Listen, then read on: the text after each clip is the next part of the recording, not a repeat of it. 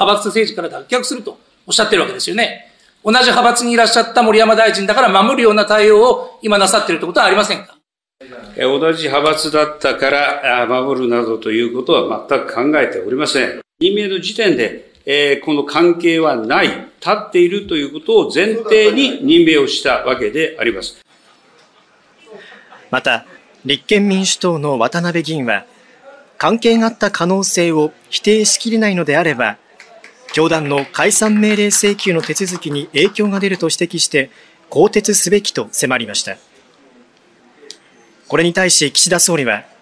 解散命令請求は森山大臣によって手続きが進んだ。現在、そして未来に向けて関係は一切立っていると述べ、続投させる考えを改めて示しました。一方、岸田総理は、政治と金の問題の実態解明に向け、自民党のすべての国会議員に行ったアンケートについて、来週早々にも取りまとめ、結果を明らかにする考えを示しました。9日、大阪府警察本部では、犯罪被害者への支援を推進するため、警察官や関係者を対象に会議が開かれ、京都アニメーション放火殺人事件で犠牲となった渡辺美希子さんの母、達子さんと兄、勇さんが講演を行いました。事件をめぐっては、先月、京都地裁が青葉真司被告に死刑判決を言い渡していて、およそ5ヶ月にわたる裁判に、二人は被害者参加制度を利用して出席していました。やっぱり裁判はきつかったです。自分の命よりも大事と思いながら育てた子なので、消耗が激しくてあのその当日帰ったらもうみんなパターンともうたもうそれぐらいやっぱ心の問題というか心に与える影響って体にもどんどん出てくるもんだな。支援室の方とかたくさん来ていただいてたんです。来ていただいてあの話がちょっとできたりとか吐露できる相手がいるっていうところをほんまにあの作っていただいてました。孤独にさせないあの環境づくりやったりとかあの地域づくりみたいなものがないとやっぱり苦しむ方っていうのは救えないだかな。自身の経験からそれぞれの遺族に応じた継続的な支援が必要だと訴えました。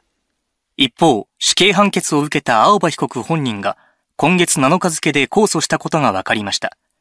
すでに弁護人が控訴していましたが青葉被告本人も判決に不服の意思を示したことになります。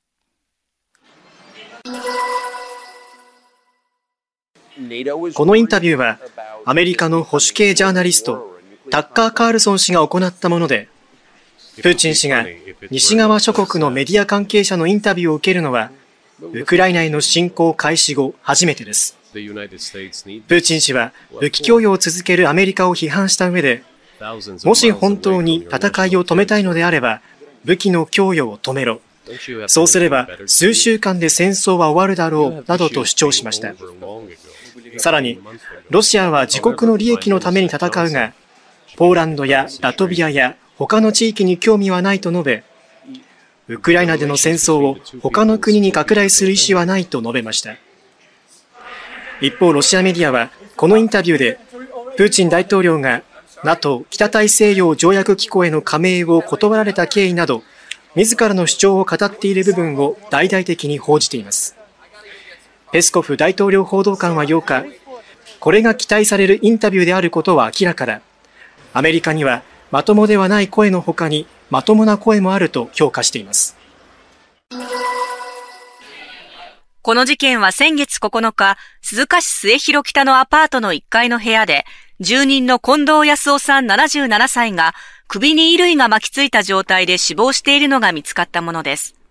警察は今日、住居不定無職の三崎義和容疑者27歳を、近藤さんの首を絞めて殺害し、現金およそ2万5千円を奪った強盗殺人などの疑いで逮捕しました。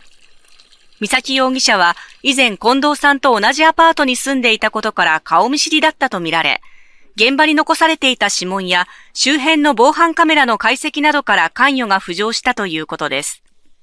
警察は、三崎容疑者の認否を明らかにしていませんが、衣類で首を絞めて殺害し、犯行後は被害者の車を乗り回していたとみて捜査しています。生まれたばかりの赤ちゃんの遺体が見つかったのは、山梨県甲州市の清水寺の境内で、8日の午前11時40分頃、近くの住民が遺体のようなものを見つけ、午後になって通報。この寺は果樹園が広がる住宅街にあり、発見当時、辺りは騒然としたということです。この騒ぎだったので、何があったのかなっていうことで、ちょっとそこまで見に行ったら、近所の方がなんか、あの、子供さんの遺体が見つかったなんていうことを教えてくださって、ちょっと怖いなと思って。はい、警察によりますと、遺体は裸のような状態で、境内の土の上で見つかっていて、腐敗が進んでいたということです。警察は司法解剖を進め、赤ちゃんの性別や傷の有無を調べるとともに、死体遺棄事件として母親の特定を進めています。